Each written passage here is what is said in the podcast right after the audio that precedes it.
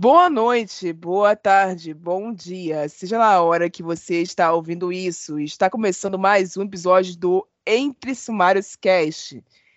E hoje nós vamos falar sobre alguns dos livros que nós lemos durante esse ano. Agora roda a vinheta.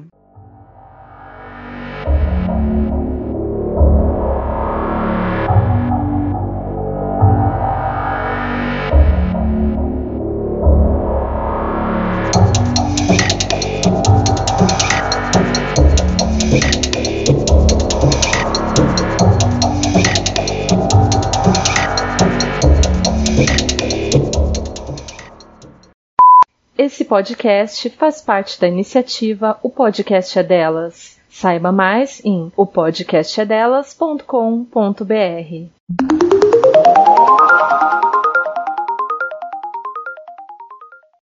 Ok, pessoal, sejam bem-vindas a mais um episódio. Seguindo a nossa tradição, todo início de mês de julho ou final do mês de junho, nós nos juntamos aqui para falar sobre parte dos livros que nós lemos durante esse ano.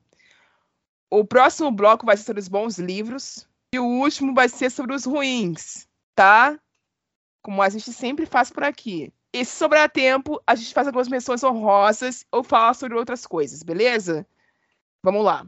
Começando pela minha lista. Eu li pouca coisa esse ano, pouquíssima coisa. Se eu separar os contos que eu li durante esse ano dos livros, eu posso dizer a vocês que eu li 24 contos em três livros até agora. Os livros que eu li são bem grandes, então o menor deles tinha 345 páginas, então eu acho que isso faz com que vocês entendam esses números.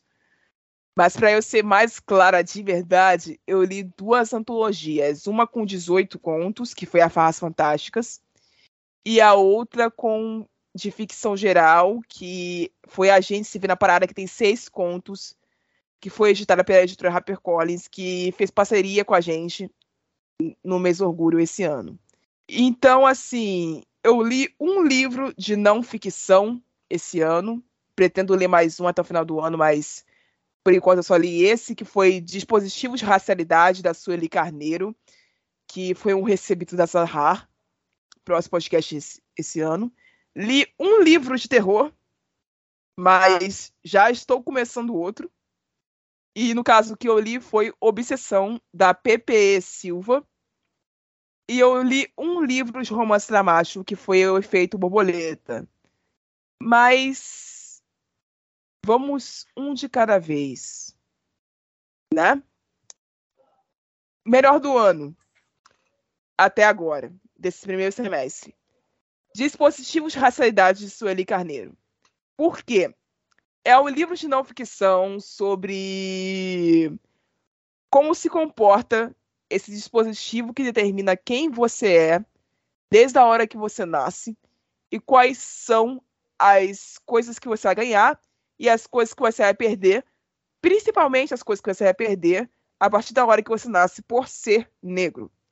Esse dispositivo reage a partir de um biopoder que determina quais são as atribuições e quais são as funções de quem é negro na sociedade. E esse dispositivo também determina quem é lido como negro e quem não é lido como negro dentro da sociedade. E a partir de um estudo profundo sobre esse dispositivo, a Sueli Carneiro nos deu a conhecer também referências negras ao longo da história, retratando para nós filósofos, cientistas, ativistas que foram apagados por serem pessoas pretas e serem do ramo científico em uma época em que a ciência produzida por pessoas pretas não era valorizada, em uma época onde a ciência produzida por pessoas pretas era renegada e vista como, como um produto não válido, como um produto que não era certificado enquanto ciência. Numa época onde a inteligência das pessoas pretas era completamente desacreditada. E atrás para nós os documentos sobre esses cientistas e ela traz para nós documentos sobre essas épocas que foram arrancadas de nós. E ela traz também os motivos pelos quais esses apagamentos aconteceram. É um livro extremamente forte. É um livro extremamente emocional, apesar de ser não ficção. E ele vai bater diferente nas pessoas a depender da cor que elas possuem.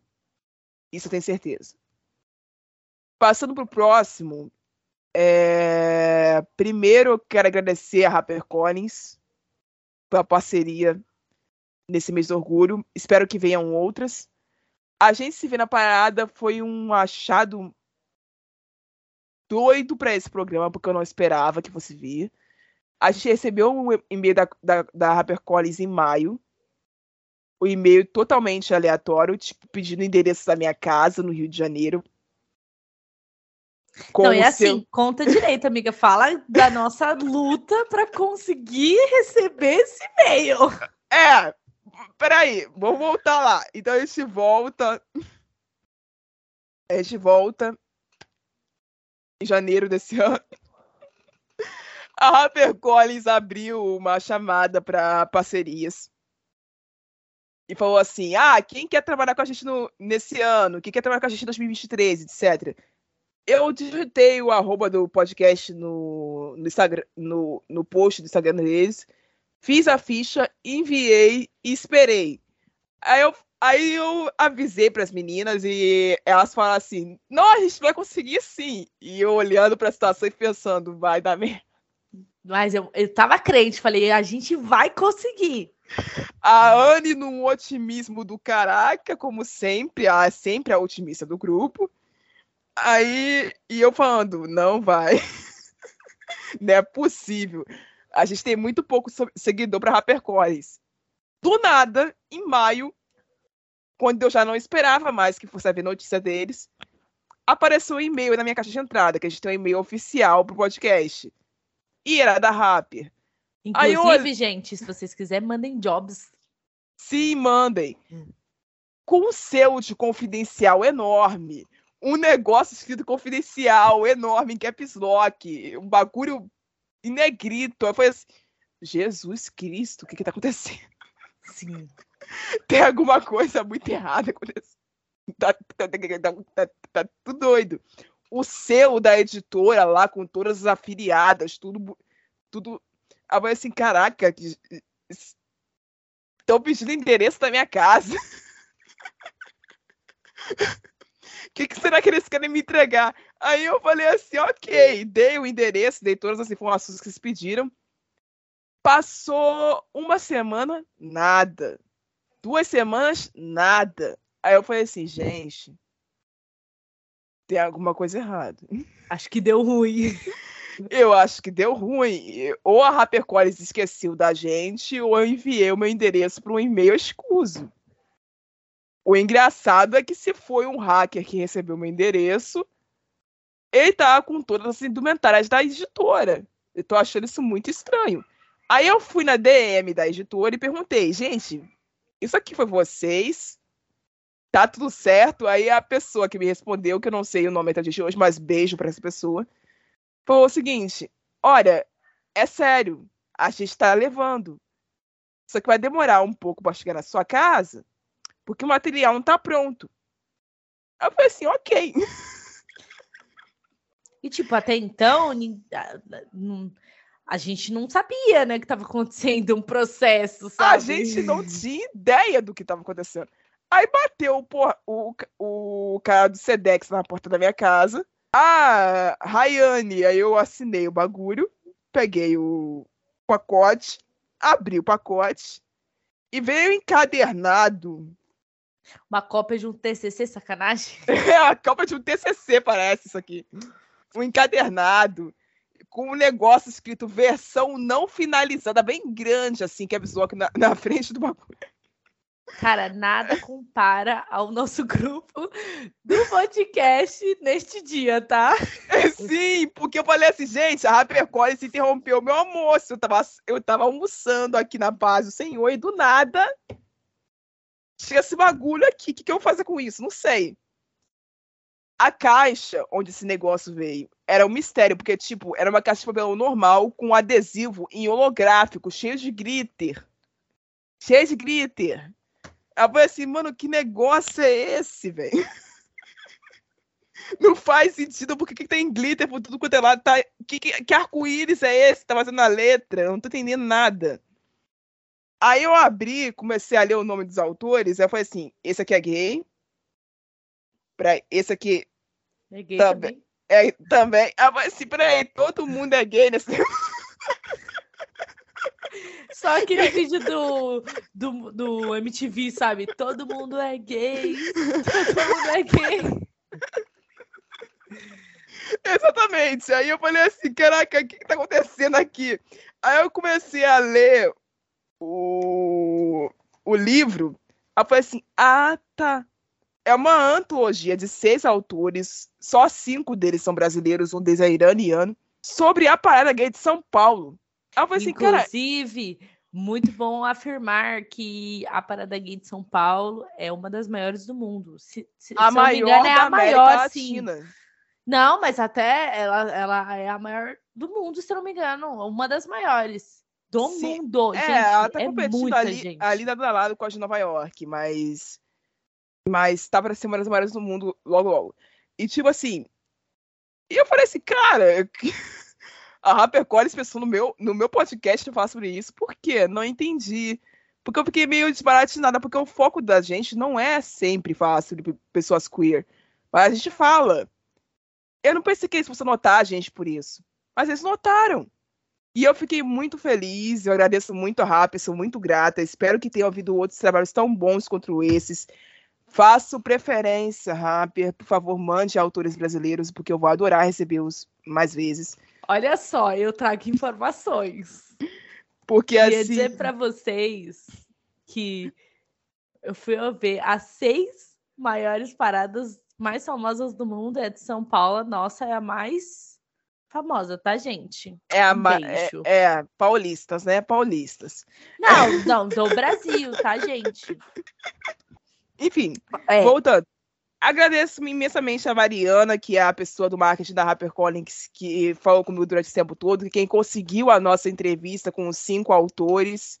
não, fora o kit que a gente ganhou, tá, gente? Que é Fora o muito kit lindo. que a gente recebeu, que é lindo. Tudo bem que ele foi para todos os influenciadores, mas assim, ele é lindo. Cara, eu não, espero- peraí, e calma. É o nosso primeiro kit, tá, gente? Calma. Sim, foi o nosso primeiro kit, foi nosso- os nossos primeiros brindes como podcast desde o do início. assim, então a gente ficou muito grato de receber isso. Sim. Assim, o livro é maravilhoso, como se já não bastasse.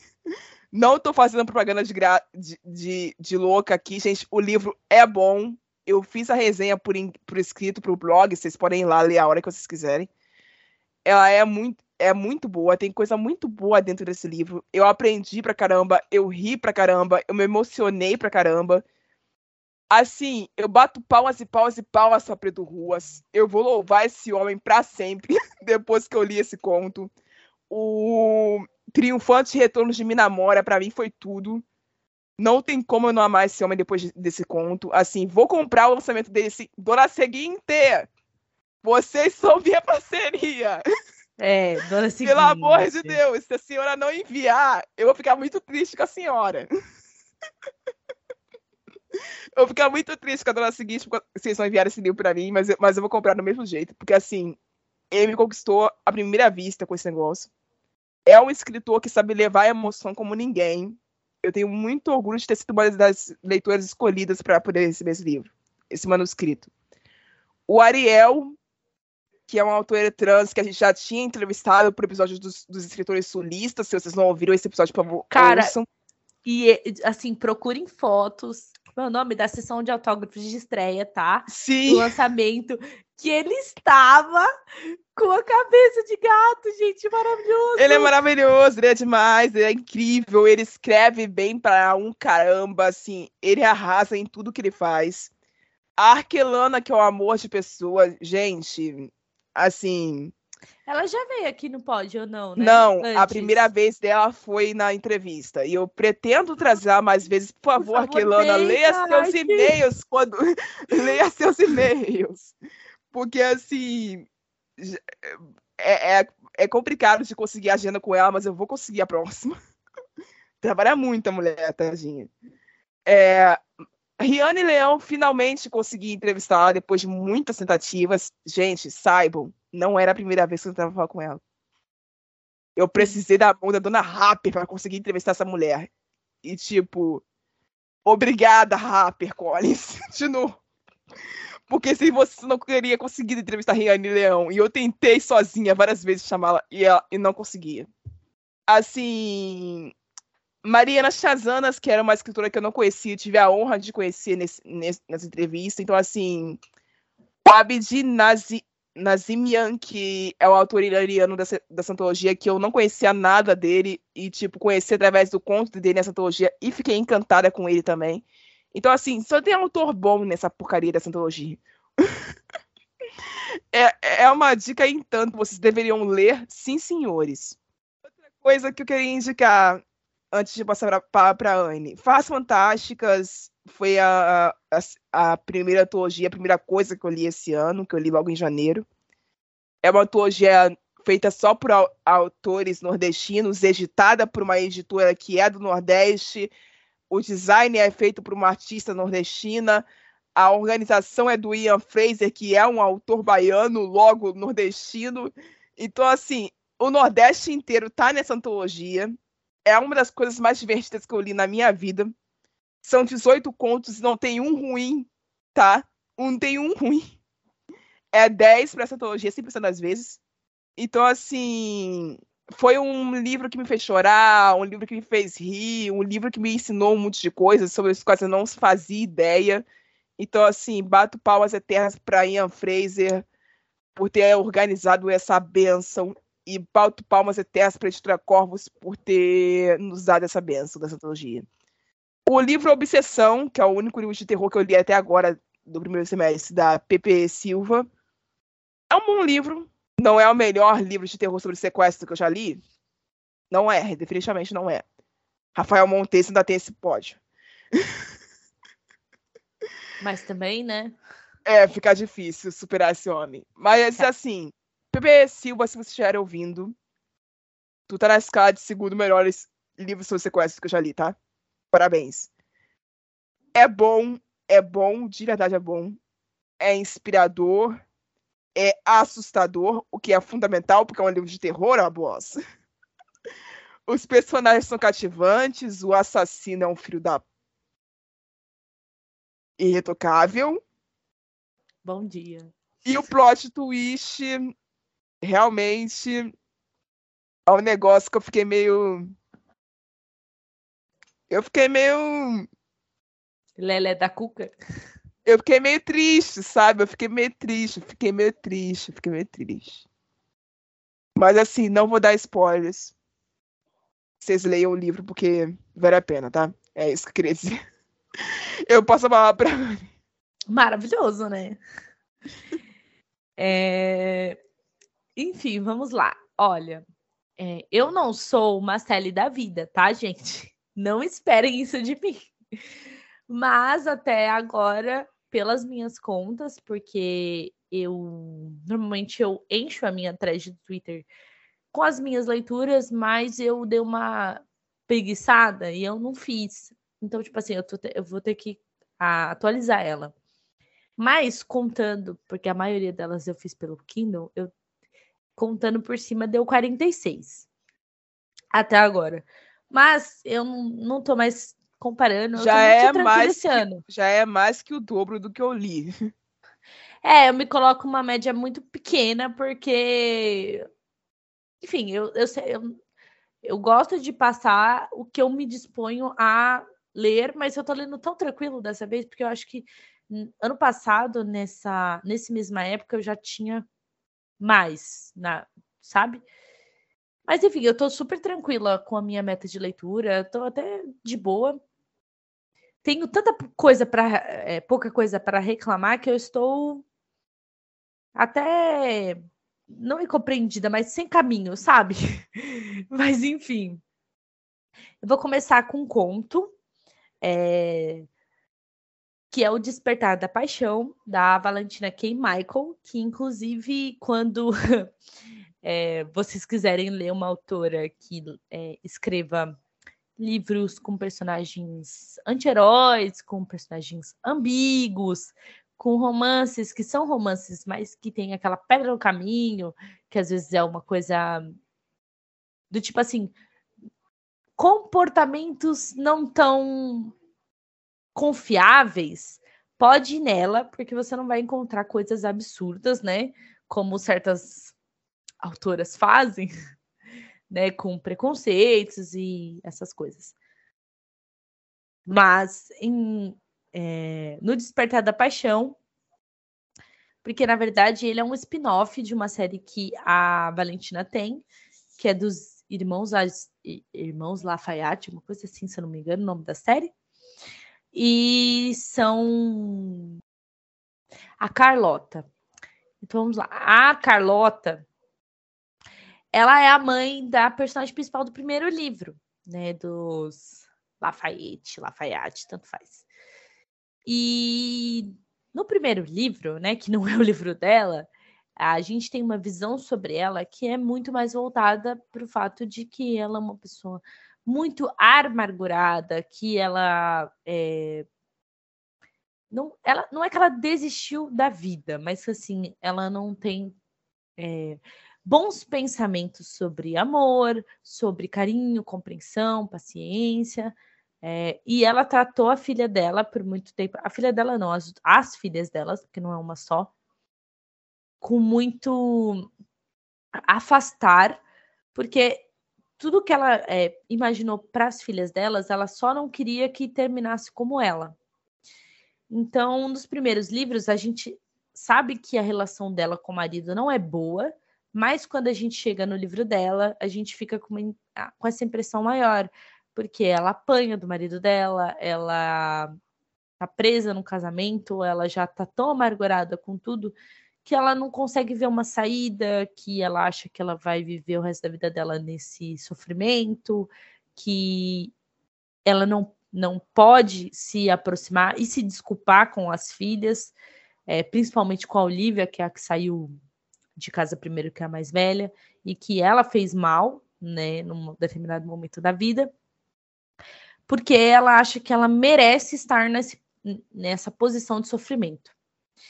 Mas, né, como a gente está falando de um conto de uma autora que é romântica e é clichê ao mesmo tempo, a gente entra num, num clichê de aposta que o marido fala para um cara, né, que é amigo dele, amigo de um sócio dele, meio que assim: olha, se você der em cima da minha mulher e ela me trair, é, eu vou te dar tanto, acho que de dinheiro e tal. Era uma aposta mesmo. A minha mulher é uma, uma pessoa muito sangue frio, é, frívola, e ela não gosta de nada, enfim. Só botou a mulher para baixo, falou que ela era o demônio na terra, e é isso.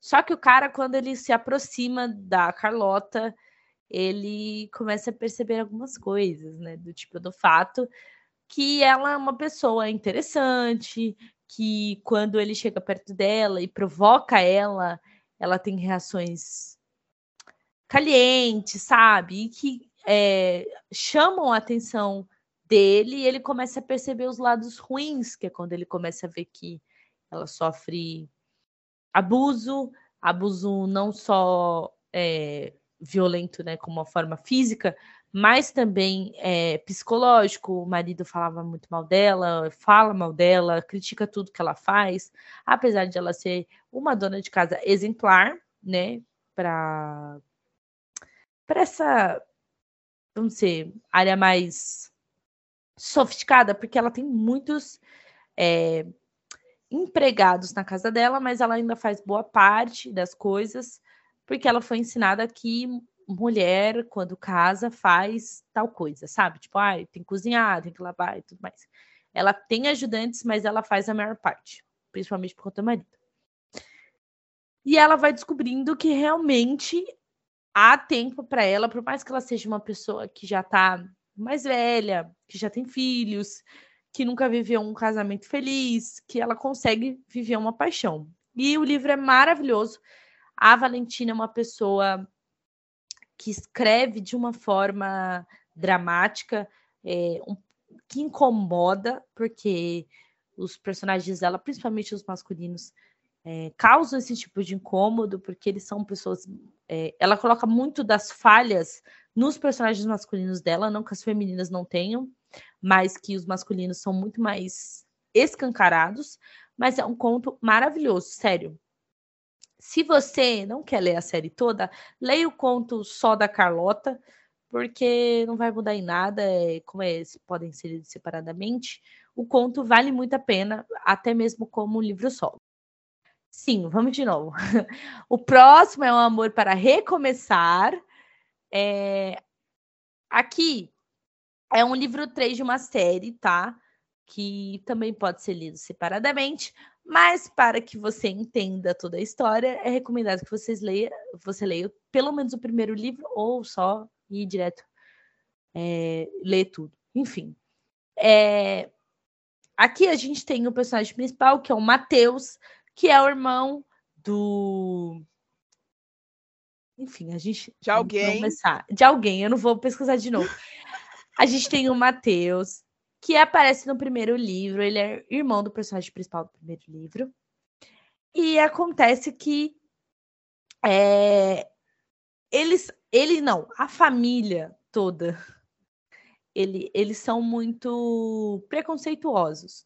Porque no primeiro livro a gente tem um personagem PCD, né, que é o principal, e depois que acontece o acidente, né, eles acabam se afastando, a mãe é uma megera e tudo mais. E aí causam-se coisas que o Mateus faz e ele é um filho da puta no primeiro livro, tá?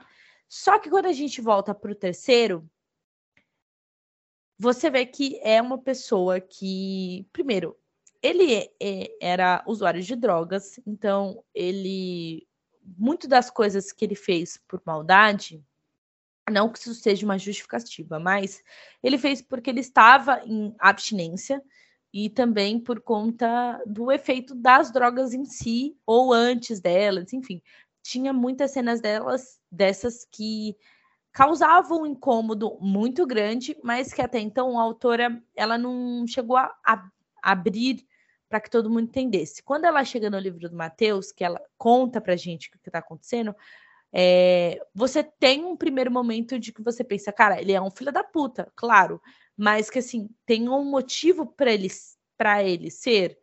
É, a autora, como eu já falei do primeiro livro, que é um amor para o CEO, é... E títulozinho abençoado. Sim, é, não, e é engraçado, ela falou assim que quando ela decidiu escrever o livro, ela queria este nome, só por isso, ela só queria escrever um CEO, enfim e virou uma trilogia que é muito bem representada, tá? Só para cada maluco com a sua pra... É verdade. Para para exemplo aqui. É... quando a gente volta pro do Matheus que você conhece a história dele assim, é... conforme o segundo livro passa e tal, é... você acaba entendendo que assim, a mãe deles é uma filha da puta com todos tá? Mas com o Mateus, ela tinha um amor muito sufocante. E que, depois da morte do pai, ele não aguentou esse amor. Porque a mãe colocava muito o personagem principal do primeiro livro contra os irmãos, que não eram filhos do, do, do falecido esposo dela. E era uma pessoa que o Mateus amava muito, e ele foi condicionado, por conta de uma manipulação da própria mãe, a odiá-lo. Então, quando ele entra é, nos, nas primeiras, nos primeiros capítulos que ele está internado, ele começa a se arrepender de muitas das coisas que ele faz e ele consegue conforto no médico dele. E assim, é maravilhoso. O livro é muito bem feito. Eu acho que a melhor parte do livro não é o romance. É realmente a desconstrução e reconstrução de uma pessoa quando ela chega no fundo do poço e ela consegue ter um, um recomeço de sair de uma clínica, é, por mais que é, tenha feito tantas coisas ruins, se redimir com a família, perceber a manipulação da mãe, por exemplo, porque no primeiro livro a gente fica muito naquela tipo assim: será que a mãe é muito filha da puta ou o filho, por ter sofrido tanto, não consegue é, é, perdoar a mãe ou olhar a mãe de um outro jeito. Mas não, quando você volta para o Matheus, você pensa assim, não, realmente, ela é a branca é uma filha da puta. E não é à toa, né? Olha o nome. Ai, ai, ai, ai, ai. Olha, branca já não é, é um nome batido para nome de vilã, tá? É isso. É, você que não pegou a referência, ouvinte, volta lá no episódio, a tag dos crushes, número 1, um, tá? Pesquisa esse episódio no feed, porque a Anne tá lá falando de outra personagem chamada Branca, de outro livro que ela odeia. Sim. E ela passa mais de meia hora xingando porque ela odeia essa branca. Sim, e não só isso. Se você é nomeleiro, por amor, tá? Por amor. E outra coisa, ela é. A Anne é branca, pra quem não sabe, tá? Então vocês não aleguem racismo reverso, porque ela é branca. Ela não... é, olha que isso! Ai, ai, ai, ai, ai. E, ó, gente, o próximo é uma novidade, não é mesmo? Porque eu, para quem, quem acompanha o podcast há mais tempo, sabe que eu sou a leitora de romances de época. Mas tem tanto tempo que eu não recomendo um romance de época que eu acho que não é mais a leitura de romance de época. Enfim, é, o toque da Condessa, da Carolina Stalinak, não sei dizer o, nome, o sobrenome dela, mas é um livro que eu, eu fui recomendada pelo Book Twitter, né, por uma mutual minha, que tá valendo, e eu gostei muito do, do postzinho que ela fez sobre, é, falando do livro e tal, e aí eu comecei a ler. Para vocês terem uma ideia, a gente está falando de um livro de romance de época. Então, é, os plots que envolvem romance de época normalmente são muito previsíveis.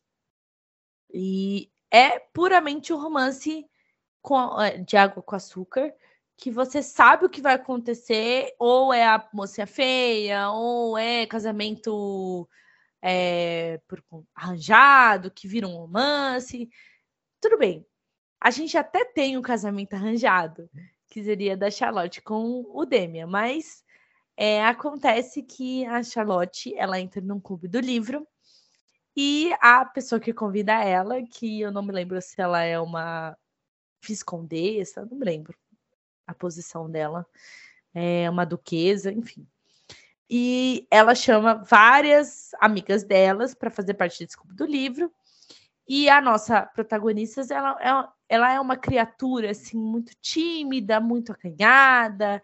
Ela sofreu muito na mãe, na mão dos parentes dela de sangue e se e conseguiu se afastar por conta de um casamento que era para ter começado com uma vingança, mas na verdade é a pessoa que é o Damian que acaba é, a escolhendo como mulher, é, esposa dele no caso, acaba dizendo tipo, ah, beleza, tá tudo bem, a gente pode continuar assim, e eu gosto de você e você gosta de mim. É tipo uma amizade.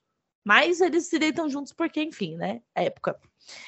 Só que quando ela é convidada para esse clube do livro, a gente descobre que os livros são proibidos, né? Eram livros que não eram é, decorosos para ladies lerem. E aí ela acaba, tipo, meu Deus, eu não posso ler isso, o Demian vai descobrir, o Demian vai descobrir. Aí ela fica muito curiosa ao ponto de ver as é, ilustrações que tem no livro. E ela começa a reproduzir o que ela lê e vê no livro com o marido dela. E aí nasce um romance avassalador com. Gente, assim, eu vou falar um negócio para vocês. Eu leio muito hot. Mas a forma com esse livro hot de época é, descorreu assim, né? Tipo, como ele foi construído, foi muito diferente do que ler um romance hot hot. Sabe, foi tão gostoso e, e interessante ler toda a trajetória, todo o pensamento da autora de ter construído um romance de época muito diferente dos outros, sabe? Cara, foi uma surpresa e assim, e tanto. Que livro delicioso, de verdade. Eu tô tão apaixonada que eu fui correndo para ver o próximo livro, porque o clube do livro que, que se passa nesse universo são uma antologia de autores e cada um escreveu um livro. Só que só o da Caroline foi lançado ainda eu estou completamente órfã, gente. Sério, é muito bom. Ok, podemos passar para o próximo bloco. Como de costume, como foi avisado no início desse episódio, nós vamos falar agora dos livros ruins. Aconteceu algo em comum. Eu só tenho um livro para falar. Eu, o livro que eu abandonei na metade. E eu vim explicar o porquê. Tá? Em maio desse ano, no nosso episódio sobre o Maio Nacional, eu avisei que estava rolando um evento na minha casa. Que eu ia pela primeira vez em dois anos ler um romance de gente branca. Pois bem, eu fui lá. Uhum. E eu li. Até verdade. E desisti. Incrível. Desculpa! Aí a pessoa que leu o efeito borboleta ia falar assim: Rayane, você desistiu antes da hora porque tem o segundo livro. Se você não gostou do, do andamento do primeiro, o segundo é melhor. Provavelmente vai ter alguém dizendo isso. A narrativa é confusa. Os personagens não são cativantes. O abençoado do bad boy, que deveria ser o par romântico, que deveria ser o macho goals, é um saco. Eu não vi nada de extraordinário nele. Ele é só um cara branco que, é, por acaso, foi viciado em drogas e se meteu numa, numa roubada. E vive um drama por causa disso. Dani, sabe, eu não consegui criar empatia eu não consegui criar vínculo, eu não consegui criar estima, não consegui criar nada. Eu só queria que acabasse. A personagem principal, ela tem toda aquela história de I'm not like the other girls. Hum. Então ela não é a mulher que vai reformá-lo, ela não é a mulher que vai corrompê-lo, ela é simplesmente a mulher que tá na mesma merda que ele tipo, vamos enfrentar essa merda junto. E, até, e isso, quando é apresentado, você fala assim: ah, ok. Até que você consegue perceber que ela é tão tóxica, mas tão tóxica quanto ele, e que os dois só deviam cada um se separar para o seu canto e seguir sua vida. Vocês não têm que ficar juntos e encontrar uma forma de viver juntos. Não, cara. Só separa. E cada um segue o seu caminho, porque vocês vão acabar se matando. E é um livro angustiante, é um livro deprimente, é um livro que te arrasta. E do contrário da Anne, eu não gosto de angst. Eu não gosto de angústia. Ai, porque eu acho que a minha vida já tá uma merda. Então eu não preciso de um negócio que seja mais angustiante que a minha vida. pra eu ir pra literatura, tá ligado? Eu não preciso disso. Eu queria um romance de gente branca onde, tipo, duas pessoas brancas vão lá e. Se apaixonam. E, se, e se apaixonam normalmente, como todo romance de gente branca tem, gente. Eu só escolhi um romance de gente branca pra isso porque é mais fácil de achar. Vamos combinar, né, gente? Eu não tava com paciência pra procurar. Porque é muito mais difícil você conseguir encontrar pessoas pretas escrevendo romances que são por ser. A gente tem as que, as que nós recomendamos no episódio, pessoas pretas também amam, mas assim. Eu tava com vontade de voltar pro lugar comum, porque fazia muito tempo realmente que eu não lia algo do tipo. E assim, eu não tenho uma boa referência agora. Então, assim, sinto muito a altura de O Efeito Borboleta se você está ouvindo esse episódio mas eu detestei o teu livro. Eu não dei nem o trabalho de avaliar ele na Amazon porque eu fiquei com vergonha do que eu ia falar dele depois. Então, assim, se algum dia eu tiver paciência, eu vou lá e vou terminar, porque eu abandonei, né, gente? Mas eu não garanto nada. O que, que vai acontecer com a Rayane? é a voltar para a zona dela de conforto, onde a de pessoas sendo assassinadas. É isso que aconteceu com a Rayane. Nada mais, nada menos. Esse ano eu abandonei bastante livro, tá? Mas eu queria citar dois que foram mais incisivos na hora de, de abandonar. Eu vou começar com Chamas da Liberdade, da Tamires Barcelos. Esse é uma série de motoqueiros, tá? Para vocês saberem. E assim, a autora até escreve bem, mas aí a gente tem esse livro aqui, porque os dois primeiros são livros héteros, tá? Esse aqui é o livro aquiliano dela, e que é, ele é o irmão do personagem principal do primeiro livro, que, se não me engano, é o. É o dono do motoclube, que eu sei que tem um nome, mas eu não lembro. E ele é muito amigo da principal do primeiro livro. E ele tem um crush no outro mocinho há muito tempo. E ele aparece nos dois primeiros livros já. E acontece coisa com eles. Mas o crush que ele gosta, né? É, ele é muito fodido das ideias da cabeça, sabe? Ele foi uma pessoa que sofreu muito abuso na infância e tudo mais. Ele tem um, um problemas com toque, porque ele foi estuprado. Então a gente já tem um, mais um, um gatilho aqui que é com, com estupro e tudo mais. Mas é, se eu não me engano, não é que chega a ter cenas que você que são descritas, sabe? Mas que é muita da angústia do personagem. Até então é legal, mas o livro é uma enrolação. E um vai, um volta, vai, não vem. Aí é um personagem que fica provocando o outro. E aí é, o, o que tem problemas com. É, o que tem traumas de infância, ele não quer um relacionamento, mas ele não gosta de que chegue perto do mocinho. Ai, Sério, eu cheguei longe ainda, tá? Não vou mentir. Eu tentei, tentei mesmo. Eu li 60% do livro. Até um momento que eu falei, ai, cara, não quero ler isso mais, sabe? Eu tô há duas semanas tentando ler esse livro e não tá saindo nada e eu não tô aproveitando nada, tô com tanto ódio que eu não quero ler mais. Enfim, aí abandonei. E o True Dark, que da Isa Feijó, que é, primeiro, uma música do One Direction, que é uma das minhas favoritas, tá? Bom dia.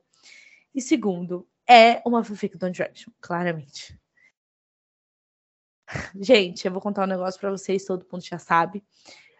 Alfa, beta, ômega, que é esse mundo alternativo, não é um problema para mim.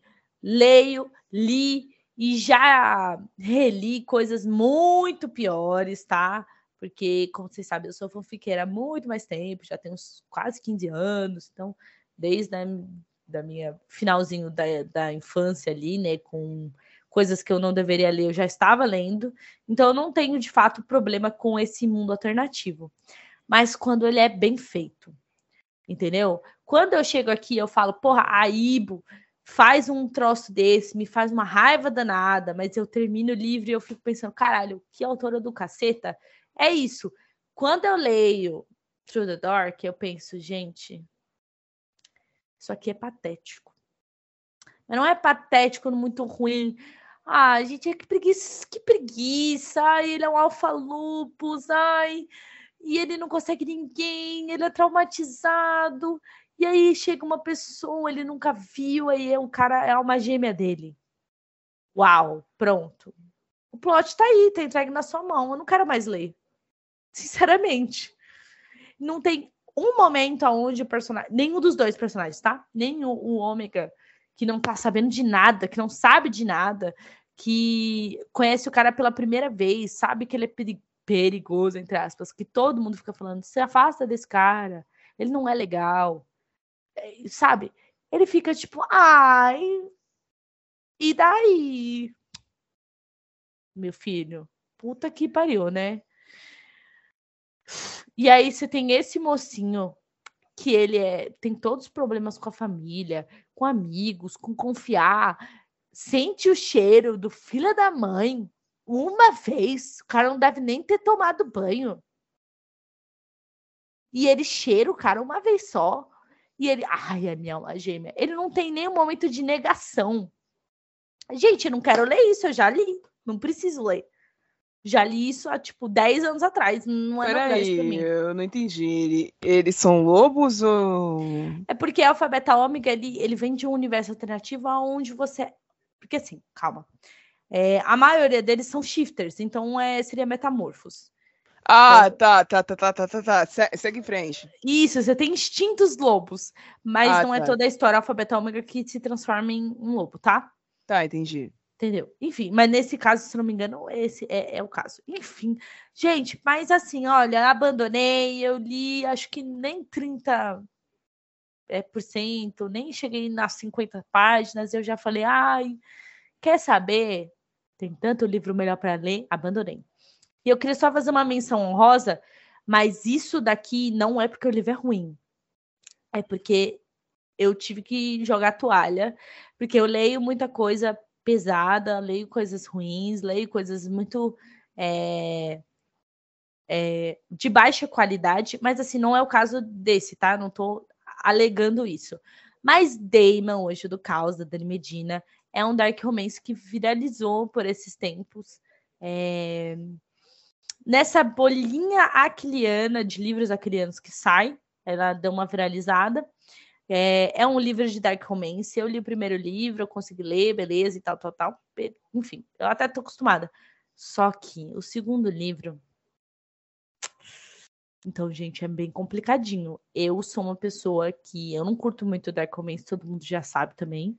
Apesar de ler muita coisa com máfia, mas é muito difícil de engolir o Damian, porque ele é uma pessoa agressiva, rancorosa. Aqui tem muito gatilho com estupro, tem umas. Cara, morte é pesado. Eu abandonei, eu acho que eu ainda cons... até voltaria a ler, mas eu tô num momento meio que tipo não estou segura para ler isso, me deixou um pouco mal, mas o livro é muito bem escrito. Eu só queria fazer essa menção honrosa porque me deixou um pouquinho traumatizado. Finalização do nosso programa de hoje, eu queria deixar uma mensagem para vocês, um lembrete, na verdade. Literatura não é um esporte competitivo. Literatura não é uma competição. Não é porque você leu 100 livros no ano e o seu coleguinha, como eu, leu 6 até agora, que eu sou menos inteligente que você. Não existe essa história de inteligência se medida pela quantidade de livros que você lê em um ano ou pela quantidade de livros que você lê em uma vida. Cérebros funcionam de várias maneiras diferentes. E isso, essa é a razão pela qual não se justifica vocês darem palco para uma garota que fez sucesso no TikTok ensinando como você faz uma inteligência artificial, que é uma ferramenta, reproduzir resumos para que você acabe conseguindo ler 365 livros por ano. O que não faz sentido algum, porque não é você que está lendo, é a ferramenta que está lendo para você. Sem falar que a ferramenta pode com- produzir conteúdo enganoso, sem falar que a ferramenta pode prejudicar o trabalho de outros artistas, e vocês estão dando palco para isso, vocês estão tornando famosa só porque essa garota explodiu de seguidores do TikTok de um dia para o outro, só por causa de um vídeo como esse. Incentiva a literatura como se fosse competição.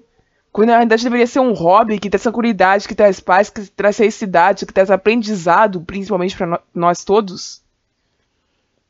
Sabe, eu não entendo por que, que vocês querem isso, eu não entendo aonde vocês querem chegar com isso, mas eu espero que as pessoas sensatas que ouvem esse programa, eu sei que existem muitas, a partir de agora comecem a avaliar melhor para quem as dão audiência. Tanto no sentido de ouvir, tanto no sentido de seguir. Porque tornar a gente estúpida e famosa é um grande erro. Não importa o quão bonita seja a livro dessa pessoa, não importa o quão bonita seja essa pessoa, não importa o quão simpática essa pessoa pareça, se ela for estúpida e você tornar famosa, você está cometendo um grave erro. Então é isso, pessoal. Eu vejo vocês semana que vem. Até lá e tchau. Você ouviu um programa participante da rede Podcast é Delas, uma iniciativa que fornece toda a infraestrutura necessária para mulheres hospedarem e publicarem os seus podcasts. Para fazer parte, entre em contato conosco através do site opodcastadelas.com.br ou através das nossas redes sociais, como arroba o podcast delas.